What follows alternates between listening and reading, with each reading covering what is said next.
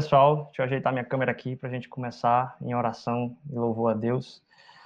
Uh, eu confesso que eu fico um pouco é, emocionado mesmo de a gente participar desse momento juntos. Uh, eu não sabia que Vitor ia cantar essa música. Essa, essa foi a música que meu avô é, foi cantado no, no, no funeral do meu avô ah, como sendo a música que ele mais gostava de cantar quando estava perto de, de falecer. É, e meu avô paterno em 1994. E aquilo me marcou muito como criança. É, deu um, foi um, um, uma piscada, assim, sabe, na, na minha vida. Disse, Caraca, mais perto quero estar. Como é que isso pode guiar a vida da gente, né? É, eu estava com oito anos ali e aquilo me marcou de um jeito ah, muito profundo. Ah, então, é, com temor e tremor que eu, que eu partilho desse momento de oração com vocês aqui agora. Ah, é, foi muito legal ver e ouvir aí Laís falando, Jonathan, Suzana e Fernandinha lá também, no colo deles, ah, testemunhando a respeito do que é a gente caminhar em família.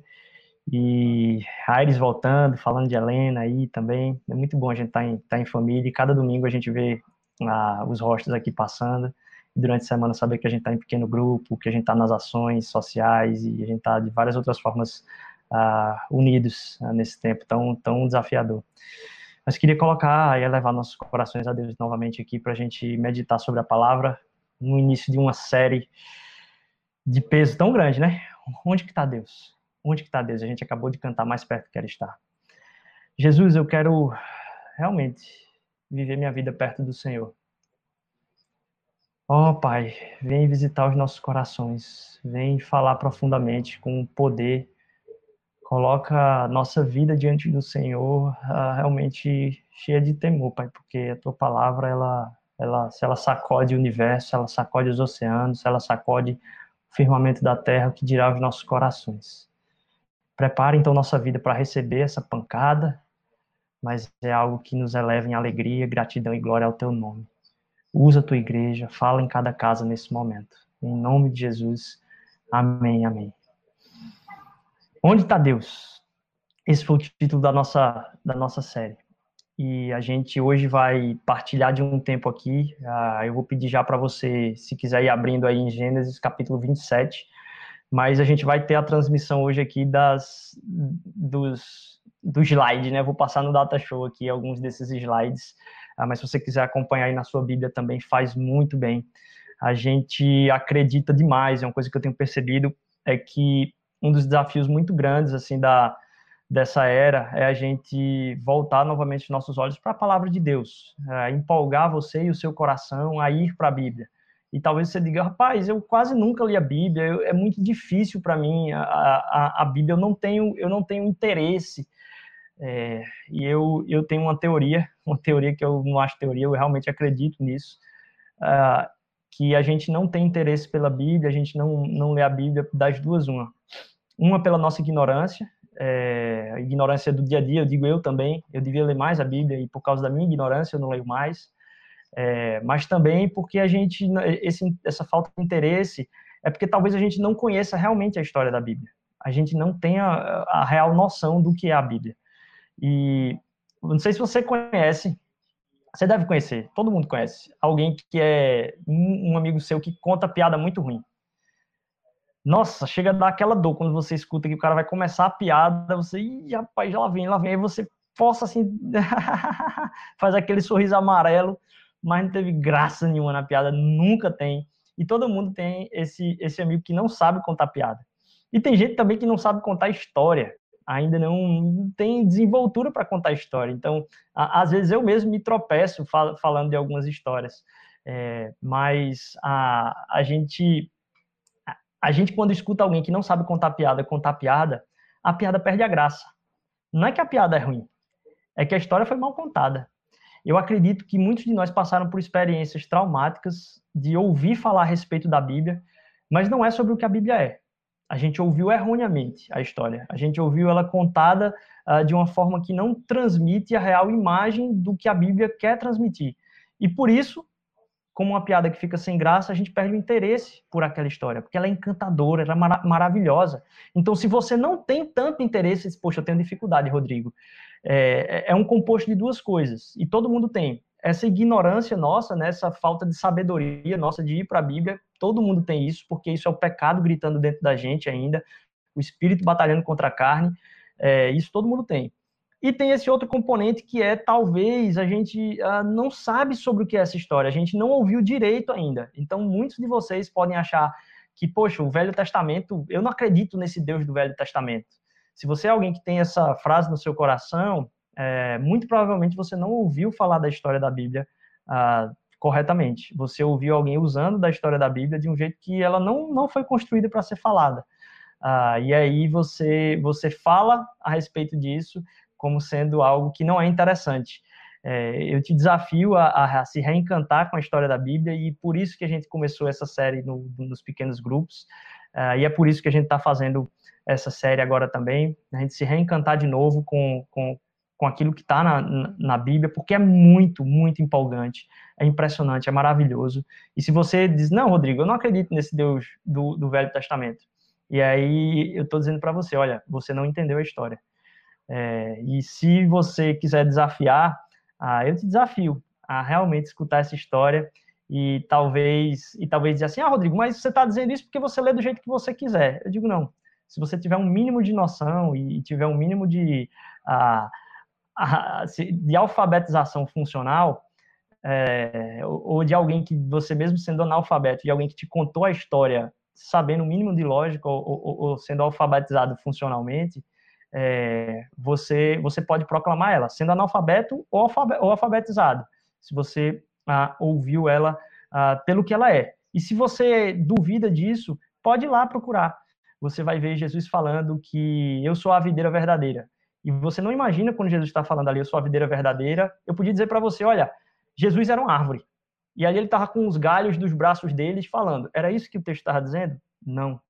Você é capaz de notar isso a linguagem que está sendo usada. Então, assim, a forma de contar essa história, como alguém que conta piada tal, ela, ela tra transfere ou não nossa atenção para aquilo que é fantástico na palavra de Deus ou não. E hoje a gente começa essa nossa série. É, onde está Deus? Onde é que Deus está? Ah, eu queria pedir agora aqui que a gente mudasse e a gente vai começar aqui a, a leitura e, e, eu vou, eu não sei se é eu colocando assim, ah, já começa a aparecer, já, já começa a aparecer aí, então. É, eu, eu vou começar aqui falando, então. A gente, a gente tem que a melhor forma de começar a propagar uma mensagem, e aí hoje você tem toda a indústria da propaganda em cima disso, é através da, da boca, né, do boca a boca. O boca a boca é a maior estratégia e hoje talvez ninguém compita com ela do que é a propagação de uma notícia. Então a gente ouviu falar da boca de outra pessoa a história de um jeito que não é encantadora. E talvez você esteja se perguntando nesse momento, onde é que está Deus nesse momento? E eu queria te convidar a gente ler um pouco de uma, de uma história que é bem tensa, e a Bíblia é cheia de histórias muito tensas, mas cheias de, de, de, de encantamento.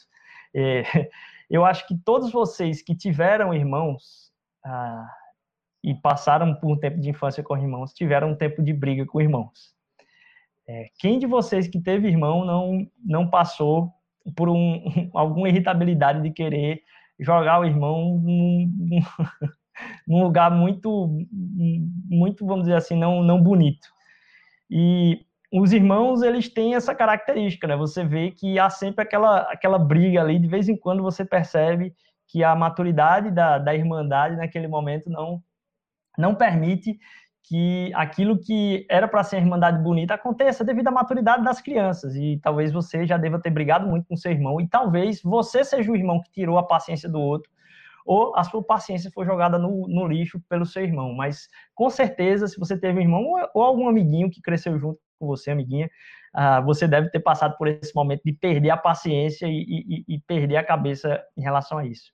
Diante dessa, dessa figura é, e, e, você deve ter perdido a paciência não só quando era criança, mas durante o, o, o seu crescimento. É que eu te convido a gente olhar para a história que está lá em Gênesis capítulo 27, é, no versículo 41. Daquele momento em diante, Esaú passou a odiar Jacó porque seu pai o havia abençoado. E começou a tramar: Em breve meu pai morrerá, então matarei meu irmão Jacó. Então, todo irmão acho que teve esse sentimento quando era criança aí de, de uma treta, numa briga, uh, querer partir para cima e, e, resolver a situação. O que será que aconteceu para Esaú falar do seu irmão Jacó, dizer, em breve meu pai morrerá. É só ele morrer que eu vou matar meu irmão. Esaú e Jacó ali, então Esaú estava irado uh, com, com, com, Jacó, e, e, nesse momento ele, ele dá esse grito ali. E aí o versículo 41 diz isso, mas eu queria voltar um pouco antes aí, no versículo 31 do capítulo 27. Diz o seguinte: Preparou uma refeição saborosa, isso é Esaú, e levou para seu pai e disse: Sente-se aqui, meu pai, e coma da minha caça para me abençoar. E Isaac lhe perguntou: Isaac era o pai de Esaú: Quem é você? E ele respondeu: Sou Esaú, seu filho mais velho. Isaac começou a tremer incontrolavelmente e disse: Então quem me serviu carne de caça? Acabei de comê-la pouco antes de você chegar e abençoei quem a trouxe. Essa bênção deve permanecer. A história é a seguinte: Jacó enrolou seu pai, que já não estava enxergando, e enrolou seu irmão, e no, antes de morrer, a Isaac ia abençoar o filho mais velho, entregar todas as posses, e a bênção paterna significava que a bênção ia acompanhar aquele, aquele filho por gerações. É, então, Jacó conseguiu enrolar aqui Esaú e é, conseguiu receber a bênção do seu pai Isaac, porque ele não conseguia enxergar muito bem. E eu não vou entrar em mais detalhes da história, você pode lá depois checar o capítulo 26 e 27 é, para saber um pouquinho mais como isso aconteceu. Mas o fato é, imagine se você já teve raiva do seu irmão por uma coisa besta que ele fez. Imagine a raiva de, de Esaú com Jacó por um negócio desse.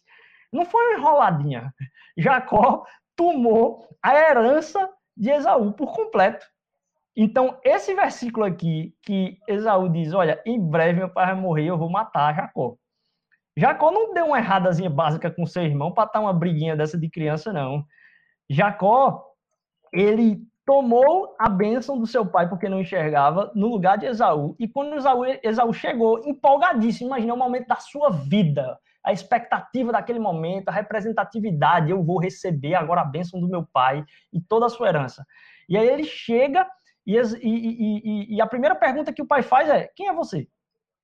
E imagine o, o pensamento de Esaú. Disse, como assim? Como assim quem é você? Eu sou seu filho mais velho. Ah, rapaz, não. Então me enrolaram. Já era para você. Olha, essa benção aí eu já dei para outro. Um abraço. e aí, quando Esaú ouviu, a gente está seguindo agora aqui no versículo 34, quando Esaú ouviu as palavras do pai, soltou um forte grito amargurado e suplicou: Ah, meu pai, e eu? Abençoe-me também. Imagine o grito. Mas Isaac disse: Seu irmão teve aqui e me enganou. Levou embora a bênção que pertencia a você. Esaú exclamou: Não é de se admirar que ele se chame Jacó, pois é a segunda vez que ele me engana. Primeiro, tomou meus direitos de filho mais velho e agora roubou minha bênção.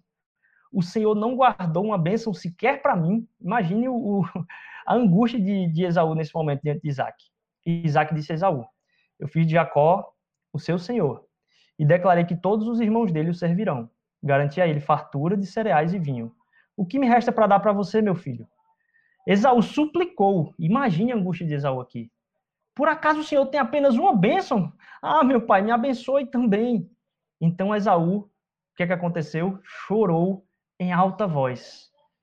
Imagine essa angústia. Esse é o texto que está antes dessa promessa de morte a Jacó aqui.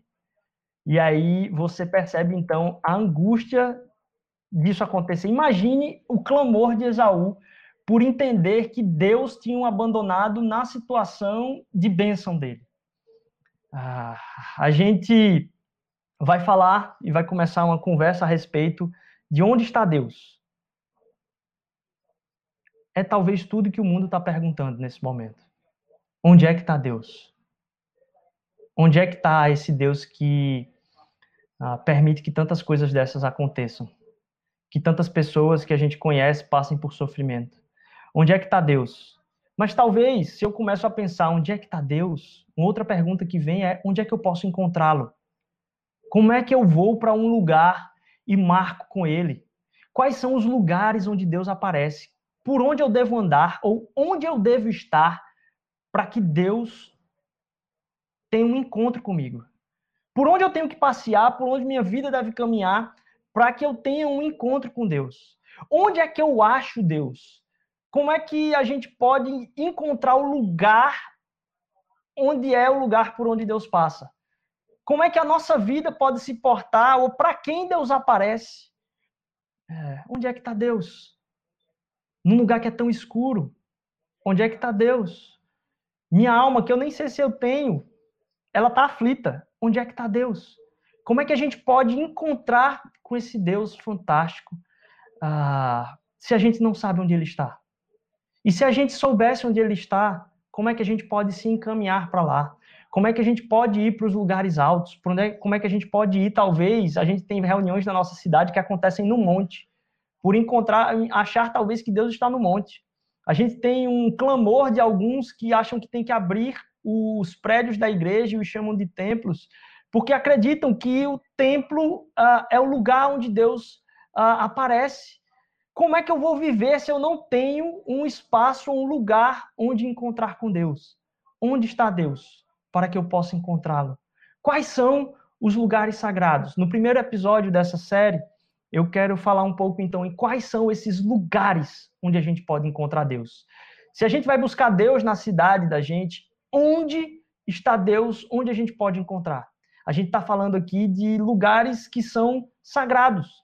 E, e de novo, a gente volta para Gênesis 27. Daquele momento em diante, nessa história, Esaú passou a odiar Jacó porque o seu pai o havia abençoado. E começou a tramar.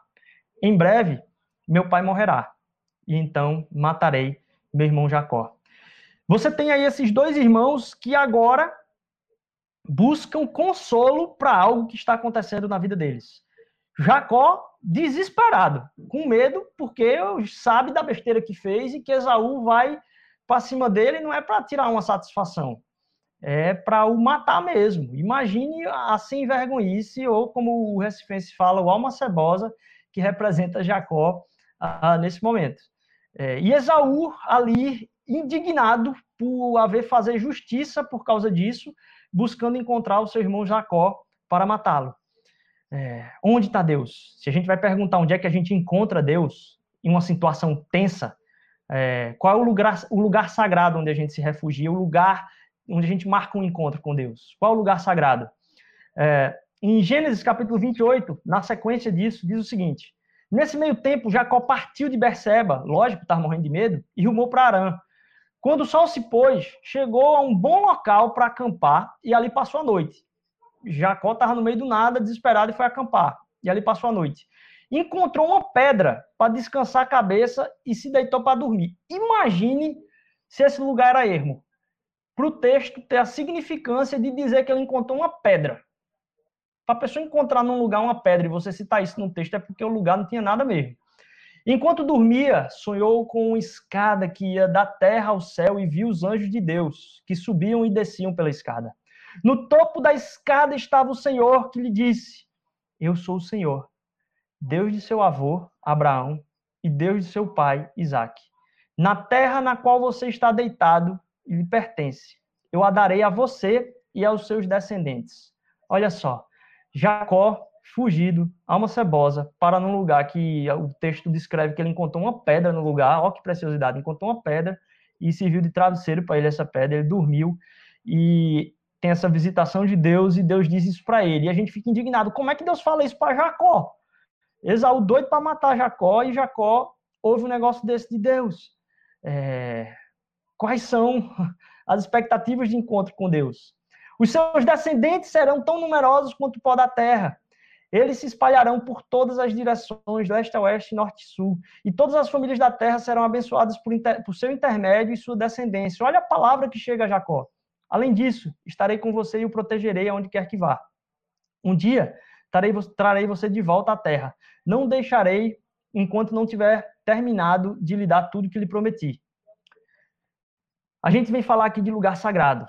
Onde é o lugar onde a gente pode encontrar ah, um lugar sagrado? Onde é que são os lugares que a gente pode encontrar a Deus? Qual é o lugar sagrado num momento como esse no qual a gente deve seguir e esperar Deus, porque é uma coisa que tá, a, a, abraça toda a espiritualidade. Qualquer pessoa que fala a respeito de algum tipo de espiritualidade tem um lugar sagrado. Ela, ela fala a respeito de um lugar onde é o lugar especial da visitação de Deus. E todas as religiões têm um lugar sagrado. E esse nome que está escrito aí na Bíblia é o lugar sagrado dos cristãos. Esse nome que está aí em hebraico é o lugar sagrado para os seguidores de Cristo, mas todas as religiões têm um lugar sagrado. Ah, o lugar sagrado, ah, ah, eu acho que isso aqui é Lumbini, que é um, um, um, o templo aí para os budistas. Não, desculpa, isso aí é dos hinduístas. No Himalaia, um dos quatro lugares sagrados, talvez o maior, é, é, eu me esqueci o, o, nome, é um nome bem difícil aí do, do, do lugar dos, dos são quatro. Começa com B, Badrakti, um negócio assim. É, e esse é o lugar sagrado dos hinduístas, uma das correntes, lógico, né? São várias que tem, e um dos quatro, um dos quatro principais é esse lugar aí que fica perto do Himalaia. É, a gente vem aqui para a cidade, que essa sim é Lumbini, eu, eu achei que tinha colocado o slide na, na ordem certa, mas esse aí é Lumbini, que é o lugar de nascimento de a, do Buda, né, de Siddhartha, né, e aí e do Gautama. E aí ele, ele, ele é visitado por peregrinos como lugar sagrado ah, do budismo. É, talvez não o mais, mas um dos que é citado como sendo o mais, porque esse é um dos templos que tem lá também perto do Nepal, se não me engano. Ah, aqui a gente tem mais um lugar sagrado, que é Meca, ah, e, e, você tem aí uma peregrinação que acontece aos montes, e, e, isso é o lugar de visitação sagrado, de onde Deus visita especialmente a, a, o seu povo. E aqui a gente tem mais um lugar sagrado, que é Jerusalém. Jerusalém é tido por, pelos judeus como sendo o lugar onde habita ali o Templo de Salomão, onde era a construção ali do Templo de Salomão, e que é o lugar sagrado onde foi construída a casa para Deus. É, a gente vai ver isso em, outra, em outro episódio da série, tá certo? Aqui da série de pregações. Aqui a gente tem o Vaticano, tido como talvez o, o exemplo de lugar sagrado para os católicos. A Basílica de São Pedro, no estado do Vaticano, como sendo o local onde, para os católicos romanos, os fundamentos e o pilar da igreja, e aquela frase de Jesus a Pedro sobre, sobre, é, sobre você é que eu edificarei minha igreja, a Basílica de São Pedro é tido como tendo talvez aí o lugar de morte e enterro de, de Pedro, sendo, sendo esse aí, e os católicos ah, ah, talvez façam uma peregrinação para lá, para Fátima, em Portugal, ah, talvez seja um outro pro, lugar importante para os católicos romanos. E é interessante como eu estava procurando uma lista desses lugares sagrados e no, no, no, no, cristianismo, né, na verdade, o que ele trata é do protestantismo, talvez Wittenberg, por ser o lugar onde Lutero pregou as 95 teses lá no interior da Alemanha, mas que não é tido como sendo um, um, um, um lugar sagrado, né? Então, toda religião tem um lugar sagrado. É, é interessante ver como é, esse aqui é o lugar sagrado ah, dos cristãos. Esse aqui é o lugar sagrado para os cristãos. E que lugar é esse que é o lugar sagrado para os cristãos? É, a gente vai continuar então aí em Gênesis 28, para ler em Gênesis 28, 16 o seguinte. Então Jacó acordou depois daquela visão dos anjos e disse: Certamente o Senhor está nesse lugar e eu não havia percebido. Certamente o Senhor está nesse lugar e eu não havia percebido. Contudo, também teve medo e disse: Como é temível! Na verdade, esse temível aí é um temor de maravilhamento. Assim, ele é tido em vários outros lugares da Bíblia como sendo: olha, Quão maravilhoso esse lugar. Algumas traduções, talvez a sua, vai dizer quão maravilhoso este lugar. Não é outro senão a casa de Deus, é a porta para os céus.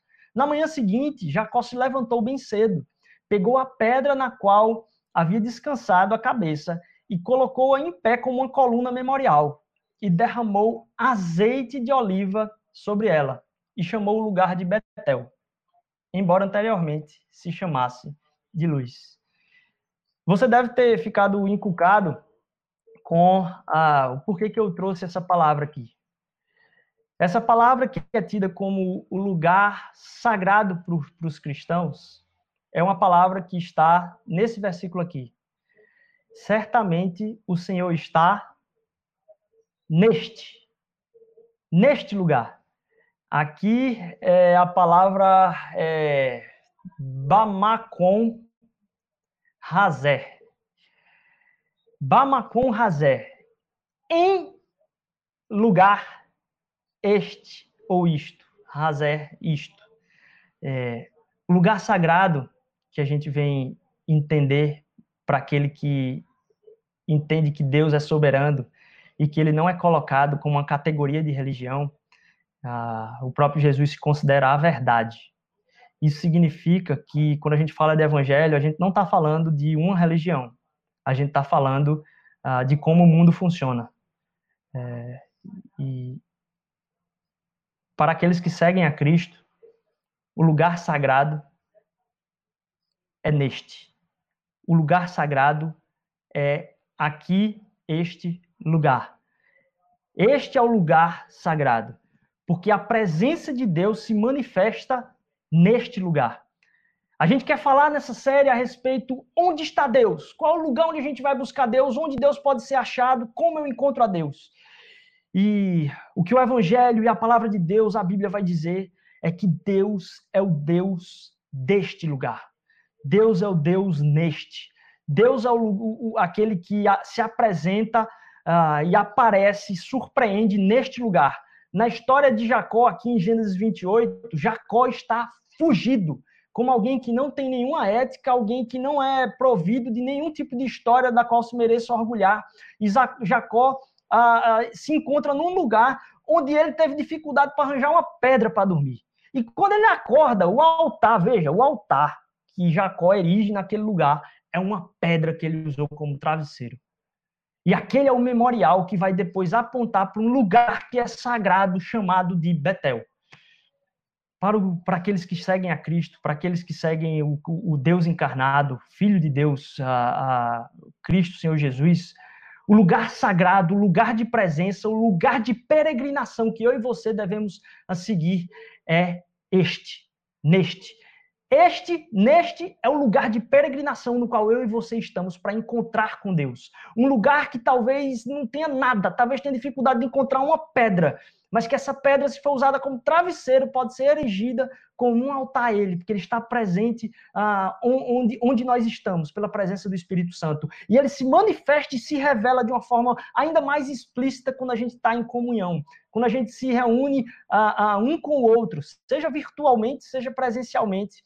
Ah, ali ele aparece de uma forma poderosa e se revela de maneira ainda muito mais clara, porque neste é o lugar sagrado daqueles que chegam ah, e se achegam a Cristo. Qualquer lugar, qualquer lugar onde a gente se reúna em seu nome, onde a gente proclame e olhe para cima e declare: olha, este aqui é o lugar sagrado, porque Deus é dono de toda a terra, Deus é dono de todo o universo. Este é o lugar, neste é o lugar sagrado. Onde é que Deus está? Deus está no lugar sagrado. Qual é o lugar sagrado? Neste.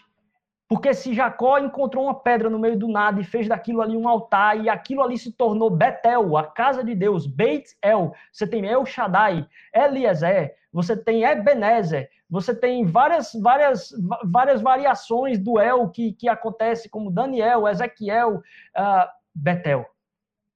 A casa de Deus. É o que foi chamado um lugar onde uma pedra virou um travesseiro e depois virou um altar. No meio do nada. Porque o lugar sagrado é neste. O lugar onde a gente se encontra com Deus, o lugar onde a gente peregrina, o lugar para onde a peregrinação da nossa jornada existencial vai é para a gente chegar aqui, para entender que Deus está aqui, Deus está aqui agora. Onde é que a gente encontra Deus? Onde é que Deus pode ser encontrado? Aí onde você está o lugar da sua casa. Talvez a sua casa esteja completamente bagunçada. Eu garanto para você que não está pior do que um lugar onde não se tinha uma pedra para achar e erigir um altar. Talvez você tenha um travesseiro muito melhor que uma pedra de Jacó aí para erigir como altar a Deus, porque Deus está presente aí, onde você está nesse momento. Para a gente usar uma frase que com certeza vai ficar antologizada aí na história da Igreja Mosaico é a minha placa de som pode falhar, mas Deus não vai falhar nunca comigo, porque Deus está presente nesse momento aí uh, by Vitor Chitunda. Glória a Deus, porque Deus está presente nesse lugar. O lugar onde eu encontro a Deus é aqui e agora, porque Deus está presente aqui, nesse lugar, e a gente celebra isso. A gente proclama isso, a gente peregrina para isso, a gente vai a esse encontro. A verdade, que para mim é o que Deus trouxe como o mote dessa série como um todo, e a gente vai analisar vários lugares onde Deus está, e a gente começa pelo qual é o lugar sagrado dos cristãos. Neste. Ah, Mabacom, Razé. É neste, neste lugar. Este é o lugar onde Deus aparece, porque certamente o Senhor está nesse lugar e eu é que não havia percebido.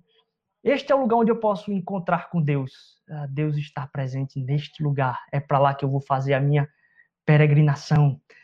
E o mote que vem reverberando no meu coração ah, é que na história da Bíblia, eu quero que você se encante com isso.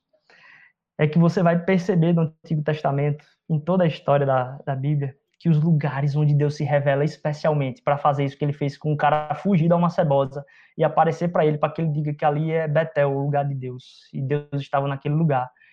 É que Deus, na história toda ali, você não vê Deus chegando em lugares religiosos. Poucas são as visitações especiais onde é erigido um altar que é conhecido por um lugar religioso. Os lugares religiosos para os judeus são lugares irreligiosos, comuns, corriqueiros, quaisquer, do nada, lugar desvalorizados, onde Deus aparece, se revela e diz para o seu povo: Olha, eu estou aqui. E aí alguém nota, alguém erige um altar para aquilo ali, e aquilo ali se torna um lugar religioso. Então, os lugares religiosos que a gente lê na história da Bíblia, eles são lugares irreligiosos onde a presença de Deus foi notada. Deus se revela através da sua presença em lugares irreligiosos. E os lugares religiosos que a gente chama são lugares irreligiosos e pagãos, onde Deus se revela. Qual o lugar sagrado? Onde a presença de Deus é manifesta. E o que a gente chama hoje de lugares sagrados para os judeus eram lugares quaisquer, onde Deus se revelou e um altar foi erigido. O lugar sagrado é onde Deus se revela. Porque o lugar sagrado é este, neste. O lugar sagrado é um lugar que hoje não é religioso, hoje não é um lugar de peregrinação, mas pode ser. Porque o lugar de peregrinação para a gente que acredita no Deus do céu e da terra é neste. E é neste lugar que Deus se revela. E porque ele se revela neste lugar, eu e você podemos entender que hoje pisamos em solo sagrado a gente pode entender que aquilo que acontece na história como um lugar que se tornou sagrado para o judeu, num momento qualquer, era um lugar irreligioso, sem relevância nenhuma, e que se tornou religioso. O lugar sagrado ah, é pela presença de Deus. Ah, não há peregrinação a priori da presença de Deus, Deus se revela e isso torna o lugar completamente ah, digno de, de peregrinação. Então, deixa eu dizer para você: Deus está nesse lugar. Deus está presente aí na sua casa. Deus está presente aí no seu sofrimento. Talvez você conheça alguém que está sofrendo a perda de alguém numa doença como essa. O lugar onde você está chorando nesse momento a perda de alguém é um lugar onde Deus está presente. Deus está completamente presente nesse lugar onde você está chorando nesse momento e você está chorando sobre solo sagrado. Porque o lugar sagrado de peregrinação dos cristãos é neste. E na história, um lugar se torna sagrado, o lugar que se torna sagrado é um lugar qualquer e porque Deus aparece, ele se torna sagrado. Vocês sabem o que é isso? A gente passa aqui para um exercício. Talvez alguns de vocês saibam o que é isso, é, mas eu vou deixar aí um pouco para frente a gente fazer um exercício. Eu vou pedir que você faça um exercício comigo nesse momento. Eu estava conversando isso enquanto estava discutindo a ideia da, da dessa série ah, ah, com, com o Sivira se vira o, é, é, é, é, quem hoje cuida da parte de design criativo, direção criativa da gente dentro da comunicação. E a gente estava discutindo a ideia, que imagem a gente usar. E eu tava veio na hora que eu estava conversando com ele é, a imagem do interruptor. E eu quero que você a, a vá agora aí do lado do seu interruptor e apague a, a luz da sua casa. Apague toda a luz que está na sua casa. Para mim não vai adiantar não, porque eu tenho uma, uma, uma luz na minha cara aqui que não vai conseguir apagar de jeito nenhum, mas vamos lá. Eu quero que você faça esse exercício. Apague primeiro a luz do, da sua sala aí, se você tem condição disso. Se não tem 500 luzes acesas aí, e se tiver, aproveite e comece a economizar. É, desliga o interruptor da sala onde você está nesse momento e perceba tudo escuro. Tudo escuro. Perceba o ambiente. Perceba como tudo está escuro e pouco você consegue enxergar se tudo estiver escuro, né, se nenhuma outra luz de onde você está estiver acesa. Perceba como é difícil enxergar todos os detalhes de todas as coisas e como você, o seu olho não muda, o seu olho é o mesmo, certo? Tá, pode apagar o interruptor. É, e aí olhe para as coisas que estão tá aí ao seu redor e perceba a dificuldade que tem em enxergar algumas coisas aos poucos. Algumas formas vão tomando, você consegue enxergar algumas coisas, mas você não consegue ler alguns textos que talvez estejam no seu ambiente, alguma coisa que está. E aí você percebe um ambiente todo escuro. Então, quando você apagou a luz aí, continua ela escura, certo? Deixa ela apagada. Você está vendo pouco do que você via, mas na verdade o ambiente todo mudou. O ambiente todo está de uma cor só. E agora eu quero que você, com a luz apagada ainda, olhe para cima onde é que está a luz que você apagou. Tente olhar para cima. Essa luz, ela representa algo que é menor do que a minha mão. Essa luz, ela é menor do que o meu punho. Ela, ela é algo que é mais, mais irrelevante do que o meu punho, provavelmente. Se você não foi ignorante e comprou uma lâmpada gigantesca aí para sua casa. Mas a, a lâmpada é menor do que o meu punho. E aí, você imaginar que isso aí é o que faz a diferença para você ter uma alteração completa no ambiente todo, é muito louco. É muito louco. Isso é muito é, é, é muito fora de série. Você está no escuro agora e você está imaginando que um negócio do tamanho da mão é, é algo que muda o ambiente inteiro. Eu vou pedir agora que você imagine agora esse objeto pequeno, menor que o meu, meu punho aqui, e você vá lá, você que apagou a luz, vá lá e ligue essa luz. Aperte e perceba a mudança do ambiente, porque você apertou aquele interruptor e um negócio do tamanho do meu punho ah, acendeu tudo. É muito doido isso aí. É um negócio muito inexplicável. É algo muito maluco. Talvez você esteja dizendo, que pastor idiota, que pastor burro, como é que. Não é, não é, não tem nada a ver. Isso aí está explicado pela física elétrica, pela, o, o, pelo eletromagnetismo, sei lá, você vai falar dos fótons, as partículas e o esquentamento do filamento que está lá dentro e, e, talvez da luz de LED. E você vem ter uma explicação. Não me importa a explicação física do seu uh, pós-doutorado ou sei lá o quê. É muito doido isso. Você imaginar que um negócio menor do que uma mão vai ligar e vai mudar o ambiente, continua sendo louco do mesmo jeito. Você pode explicar do jeito que você quiser a gente pode entender fisicamente. E eu me lembro, às vezes, eu queria ter trazido isso, ó, me lembrei agora, é, do, do, de um livro de Chesterton, que ele diz o seguinte, que ele fica reparando o, os narizes das pessoas e, e vendo quanto o nariz é uma coisa milagrosa. E aí, tá, agora vocês vão olhar para o meu nariz o resto da pregação. É, um nariz é uma coisa muito explicável, mas não deixa de ser uma coisa muito estranha, né? Um negócio com dois buracos que faz você viver Tipo assim, o fato de você explicar uma coisa não deixa de torná-la mágica e milagrosa. É, os narizes são milagrosos, é a questão da lâmpada é uma coisa muito absurda, continua sendo absurda isso acontecer. E hoje a gente vive aí a realidade da, da lâmpada de LED. Mas antes disso, você tinha a, a lâmpada onde um filamento acendia tudo. Um filamento. Aquilo que a gente mostrou no começo aqui um filamento de tungstênio, um elemento químico que serve para fazer algo muito fino e uma corrente elétrica passa por meio disso aí e isso aqui faz a luz aparecer e o ambiente todo mudar. Como que isso é possível? Se um filamento tem um pulso de corrente elétrica passando dentro dele. E isso é capaz de mudar um ambiente inteiro. Muda e enxerga, faz a gente enxergar tudo. Ah, eu comecei a relacionar essa imagem da lâmpada com aquilo que aconteceu com Jacó.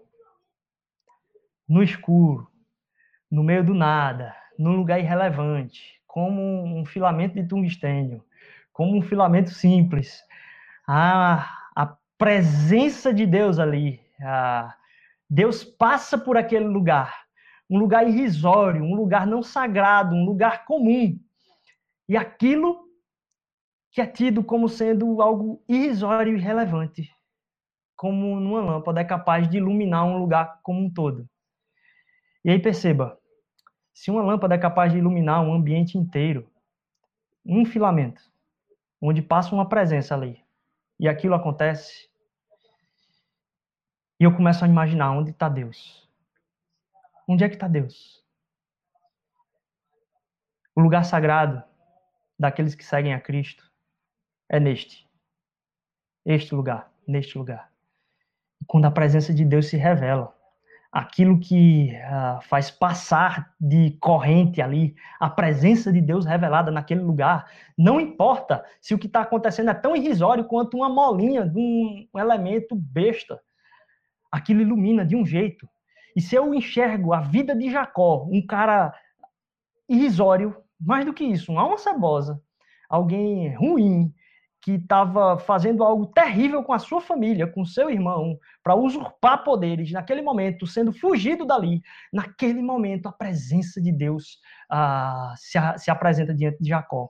E aquilo que passa ali, percebam, ilumina não a vida de Jacó, não só a vida de Jacó. A gente vai perceber no, no decorrer da história, uma história de reconciliação com seu irmão, bem mais na frente. Mas aquilo não ilumina só a vida de Jacó a presença de Deus naquele momento, onde Jacó se utiliza de uma pedra para usar de travesseiro e depois erigir com aquele travesseiro um altar a Deus, aquilo ali é a presença de Deus passando de uma forma num lugar tão irrisório, num lugar remoto, no meio do deserto. Mas eu e você estamos lendo essa história hoje. E a nossa vida está sendo iluminada por aquele filamento na presença de Deus passando. Aquilo que aconteceu pela presença de Deus não iluminou só a vida de Jacó, não iluminou só a história de Israel, não iluminou só a, a, a descendência de Jacó através de Judá em Jesus, Davi, Salomão. Eu e você estamos lendo essa história. E Deus está iluminando os nossos corações hoje. Num momento no meio do nada, na vida de alguém fugido, num lugar irreligioso, onde a presença de Deus passa e se torna casa de Deus, um lugar sagrado, e está iluminando a minha e a sua vida hoje. Essa presença passando num lugar ínfimo. Isso porque ah, depois no Novo Testamento vai ser dito, lá em 2 Pedro. Além disso, temos a mensagem que os profetas proclamaram, que é digna de toda confiança. Prestem muita atenção no que eles escreveram, ao que eles escreveram, pois suas palavras são como lâmpadas que iluminam um lugar escuro, até que o dia clareie e a estrela da manhã brilhe no seu coração, no coração de vocês. Eu e você estamos olhando, lendo algo escrito a respeito, numa linguagem uh, distinta que foi traduzida num lugar estranho de alguém fugido e a presença de Deus se apresentou num lugar religioso e aquele lugar religioso foi passado pela presença de Deus como um filamento e iluminou. Não aquele lugar, não a vida de Jacó, mas está iluminando a minha e a sua vida hoje. Sabe por quê? Porque a presença de Deus, quando aparece, ilumina a história. A presença de Deus, quando aparece, ilumina a história. O lugar sagrado lugar sagrado daquele que acredita no Deus de Jacó, que é manifesto na revelação plena em Cristo Jesus. É neste. É neste. Este é o lugar sagrado. E eu venho convidar você nesse momento a entender, a meditar, a refletir que o seguinte, se a presença de Deus naquele lugar ermo para uma pessoa de índole duvidosa, como a de Jacó, fez um filamento acender e iluminar a história, porque a presença de Deus faz isso. A gente está num momento escuro na história da humanidade. Eu quero que você se imagine como esse filamento. Já imaginou Deus usando a sua vida? Já imaginou o seu coração sendo aberto? Onde você está? Não sei qual é o seu trabalho, não sei qual é a sua turma de estudo. Mas já imaginou você abrindo seu coração para a presença de Deus passar? Isso não é capaz de trazer um momento legal para sua vida, de trazer alegria e felicidade para você. É capaz de iluminar de uma forma tão grande a vida de outras pessoas. Talvez a história, não sei. Porque é isso que a presença de Deus faz. Mas eu e você, nesse momento, e eu estou aqui falando isso com as mãos e os pés tremendo, porque é verdade. Deus está presente nesse lugar. Esse é um lugar sagrado. Eu e você precisamos descobrir isso. Eu e você precisamos voltar a entender que certamente o Senhor está neste lugar e eu não havia percebido. E se eu me deixar ser usado por Deus, a, a minha vida será como algo que vai iluminar. Porque a presença de Deus não é o lugar. Deus está no meu coração. Ele pode iluminar através da sua vida a história, o lugar onde você está. A presença dele em lugar sagrado derruba altares, constrói outros a partir de um travesseiro de pedra. E aquilo ali é chamado casa de Deus, porque são lugares irreligiosos que a presença de Deus faz de um lugar sagrado, porque Deus habita neste lugar. Espero que isso aí desça no seu coração de um jeito muito pesado, para você entender que a sua vida é um filamento e que a presença de Deus pode passar como uma corrente, mas isso tem capacidade de iluminar uma história de uma maneira miraculosa e mística. Porque é isso que Deus faz, esse é o Deus que nós servimos. Esse é o Deus que não é o Deus de uma religião, esse é o Deus da história do universo. Ah, o Evangelho vem para falar a respeito de verdade, não vem falar a respeito de religião. Eu não me importo com a sua religião. É, eu não vim para falar aqui de religião, porque o Evangelho é, não é a história de religião, ele é a história da história. É, e os lugares não sagrados, o lugar que você acha que é sagrado para a sua religião, ele é o lugar onde Deus pode passar aí é, na sua vida, iluminar não só a sua vida, trazer clareza uh, para você. Mas a gente vem celebrar de uma maneira específica a habitação de Deus nesse lugar como sagrado. E ele se revelou disso de uma forma uh, para a gente não ter dúvidas, porque se isso foi o que foi falado pelos profetas, e isso iluminou a história. A gente lendo hoje as páginas do, do livro de Gênesis, a gente lê hoje. A linha onde a gente está lendo serve como um filamento por onde Deus está passando naquele momento, iluminando nossa história nesse momento. E aqui em Apocalipse 22, no último, no último tempo aí de revelação ah, que tem na Bíblia a respeito do que vai acontecer no final de tudo, diz eu, Jesus, eu enviei meu anjo a fim de lhes dar esta mensagem para as igrejas. Isso é o que está no texto de Apocalipse. Mas eu, é o que Jesus fala, sou a origem de Davi. Jesus é a origem de Davi. Jesus não é um mestre que apareceu lá pelo meio. Jesus é o próprio Deus. Eu sou a origem de Davi e o herdeiro de seu trono. Antes disso, dois versículos ele diz: Eu sou o Alfa e o Ômega. Eu sou a brilhante estrela da brilha sempre. Esse é Jesus Cristo. Que essa luz brilha eternamente. A presença de Deus faz presente uh, com uma claridade imensa. Jesus é essa essa luz. Que eu e você tenhamos temor e tremor de estarmos nesse lugar agora, nesse momento, na sua sala saber que isso é sagrado demais. Eu e você somos só filamento.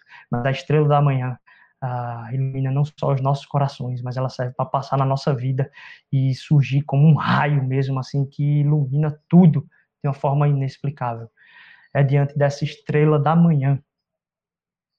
A estrela da manhã sangrou por mim, por a estrela da manhã, essa luz ela sangrou por mim, por você. Ela foi despedaçada por mim, por você. É a alegria de entender o tamanho do amor de Deus, onde a estrela da manhã supre agora a história com a figura de um cordeiro sacrificado em cima de uma mesa que eu e você partilhamos da ceia. Eu quero que você, nesse momento, a gente tinha falado que a gente ia partilhar, e eu ah, termino aqui esse tempo. É, e aí pode tirar aí o, a apresentação. É, é, nesse momento que eu e você a gente vem partilhar da, da ceia de, de, de Jesus. Essa é uma ceia que acontece num lugar sagrado. Porque Jesus Cristo fez da sua mesa um lugar sagrado. Onde está Deus? Eu queria levar você a olhar para a sua mesa nesse momento com uma reverência enorme. E lembrar que essa estrela da manhã se tornou cordeiro. Para que eu e você pudéssemos ter unidade. Eu e você partilhamos da mesma coisa. Que podemos ser tão ruim quanto Jacó. Mas esse filamento tão ruim quanto Jacó tem a presença de Deus passando como corrente por dentro dele. E a gente pode ser luz para o universo. Porque o Deus da história, quando se revela através de nós, ele quer te usar nesse tempo de escuridão dos seus amigos, nesse tempo de escuridão da sua família, nesse tempo de escuridão de quem está com você na sua casa. Deus quer te usar poderosamente. Você não é tão menosprezível que Deus não pode amar. Na verdade, Deus sacramentou isso na cruz. Olha para Jacó. Foi Jacó que declarou: uma pedra travesseiro. Esse lugar é casa de Deus. Deus escolheu ele para passar ali. Deus escolhe você para usar como filamento, para iluminar a história. Esse é um momento de escuridão. Onde está Deus? No lugar sagrado, chamado este. Eu venho convidar você de partilhar da mesa. Eu vou virar agora aqui a minha a minha a minha câmera para a mesa e aí eu vou convidar você para nesse momento pausar olhar para sua mesa e ter um tempo de oração diante dela, partilhado com alguém que está aí do seu lado, alguém que está com você aí. É, vou convidar que você, que se você está sozinho, você possa ou dizer aí no chat, olha, eu estou sozinho em casa. E aí eu vou pedir que alguém da igreja ligue para você. Ou então, se você está sozinho e sabe de alguém que está sozinho também, eu vou pedir que você ah, se junte com alguém. Que você partilhe também com alguém ah, junto nesse momento. Se você sabe de alguém que é alguém que também está sozinho, eu vou pedir que você ah, partilhe com ele. E aí, ah, vou pedir que você convide essa pessoa a partilhar com você nesse momento. Você está sozinho, sabe de outra pessoa que você quer chamar para essa ceia, eu vou pedir que você ligue para ela agora. Coloque aí, talvez, ah, no chat, se você não tem realmente ninguém mas eu peço que você coloque no chat se você realmente não tem ninguém, porque talvez esse seja o momento de Deus iluminar uma casa através da sua ligação. Você está sozinho nesse momento, você possa ligar para essa pessoa que você sabe que também está sozinho e dizer: Olha, eu vou partilhar da ceia aqui. Você pode partilhar comigo em oração, se você já sabe que tem alguém. E aí eu vou falar uma coisa aqui agora para vocês. De hoje em diante, nos nossos cultos, enquanto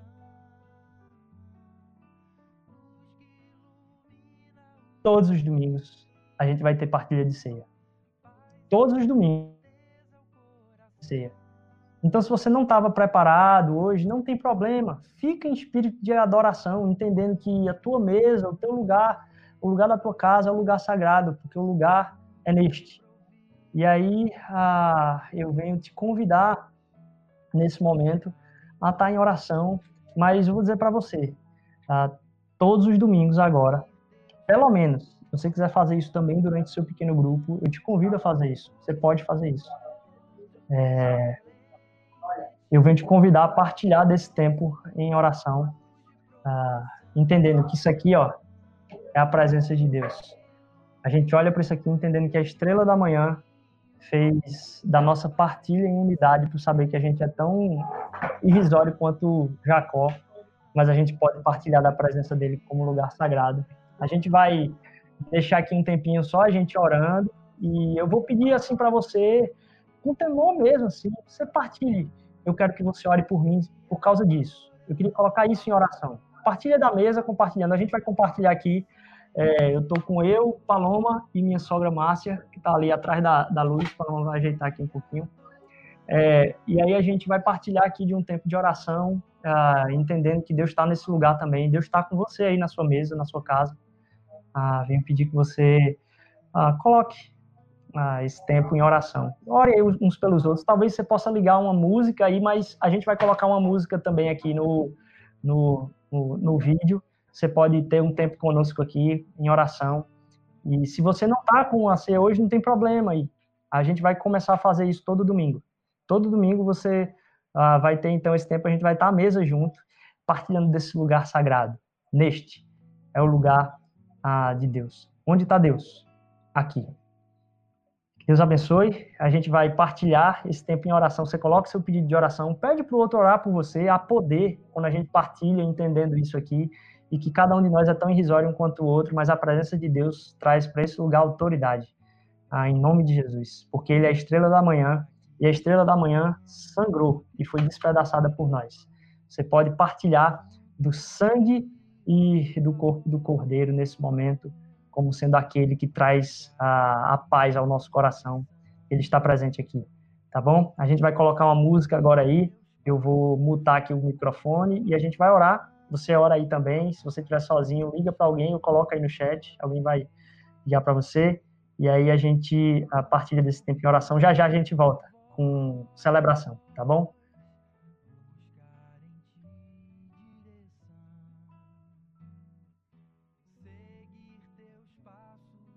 Condução, pois não há outro Deus além de ti, nosso refúgio e proteção,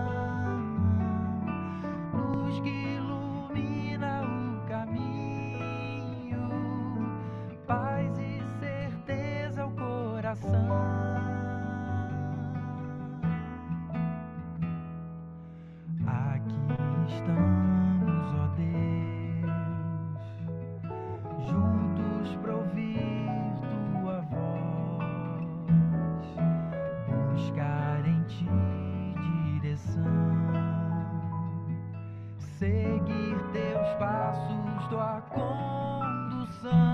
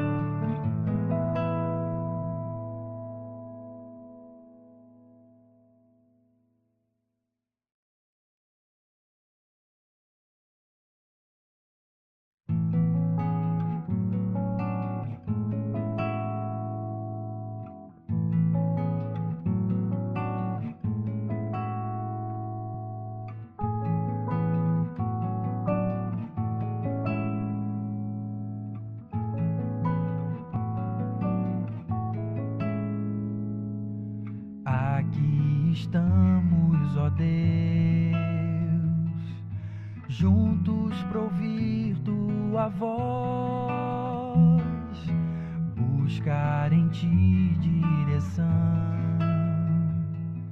seguir teus passos, tua condução.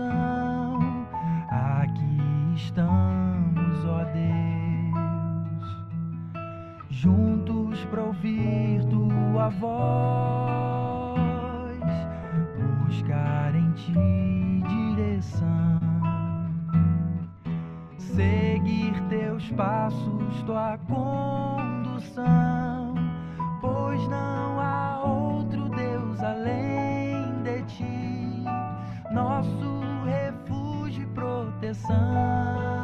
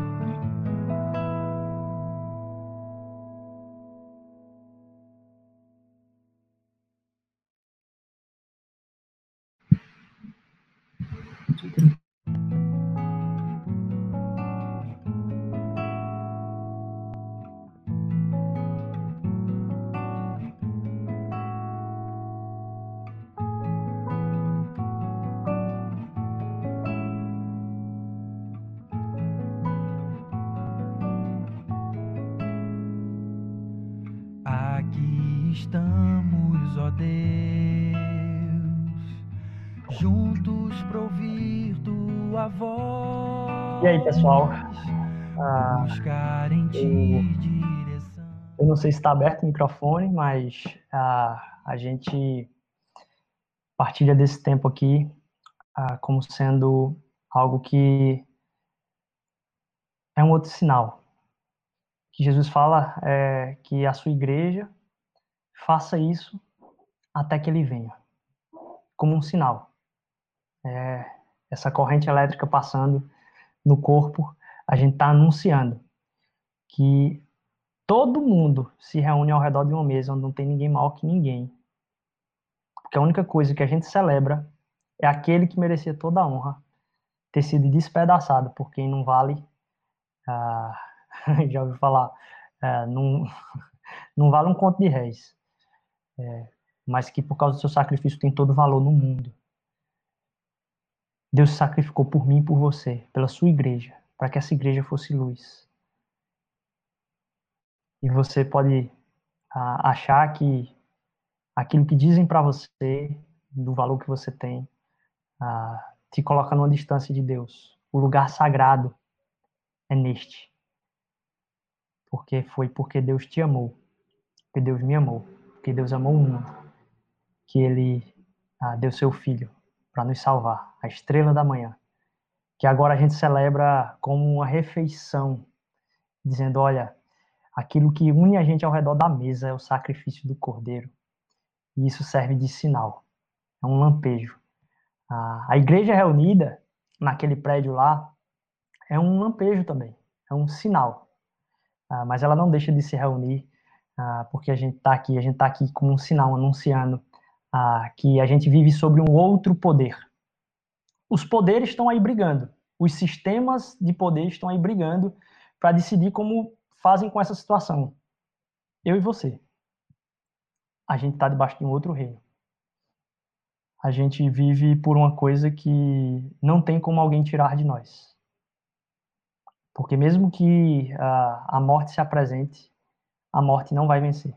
A morte já foi vencida. E aí eu e você podemos entender também que a vida da gente é esse filamento. Onde está Deus? Aqui. Na sua vida. E nesse tempo, eu espero que você tenha essa imagem do filamento muito gravada no seu coração e que você deixe essa corrente passar no seu coração de um jeito que ilumine a história. Eu acredito demais, acredito mesmo que a igreja do Senhor Jesus, não a igreja nominal, não a igreja, não a bancada do não sei o que das contas. Eu acredito que a igreja de Jesus, porque não tem quem bote nome na religião de Jesus. A religião de Cristo não tem nome, porque Deus é o Deus do universo. Deus é o Deus do universo. E o Cristo é a encarnação desse Deus. Jesus Cristo é o Deus encarnado. Ah, e esse Deus não só não tem ah, como a gente chamá-lo por um nome qualquer, ah, como também a gente não tem como encaixá-lo em nenhuma religião. Ah, esse Deus está acima das religiões. Cristo não se encaixa no, na categoria religião. O Evangelho não se encaixa na categoria religião. É, Evangelho é a superação da religião. E eu venho te dizer, não importa onde você esteja, que cultura você viva, você pode estar assistindo isso do Oriente Médio, em outra cultura. Ah, se você se deixar ser usado pela presença de Deus neste lugar que é sagrado, você vai iluminar vidas. Ah, não por uma cultura que você vivencia terrena, mas por uma cultura do reino, que está acima das culturas ah, e que fala no hoje. Você ouve a Deus e diz: O que é que o Senhor quer que eu faça hoje? Você não formata nada. O que você formata é o Espírito de Cristo em você. E aí ouve ele. E agora, o que é que eu falo? Não vá falar com ninguém. Não ligue para ninguém ah, com dúvidas a respeito do que você vai falar. Você é um filamento. E se você se deixar ser usado por Deus numa ligação que você fizer para qualquer pessoa essa semana, é, Deus vai iluminar. Deus vai te usar bastante. Que esse filamento se mantenha aceso. Onde está Deus? Deus está aqui. Deus está na sua vida. Deus quer te usar. Esse é um lugar sagrado. Sua semana vai ser vivenciada no lugar sagrado. Jesus Cristo te acompanha essa semana. A gente continua agora em celebração de louvor a Deus. A gente dizer, a gente continua fazendo ceia na semana que vem. Nessa semana a gente já publica um artigo no nosso blog. Na semana que vem a gente já começa, depois do culto, imagina, acabou o culto aqui, cinco minutinhos, toma um café. Quem quiser, a gente vai para uma sala conversar sobre dúvidas. A, a gente, quem quiser.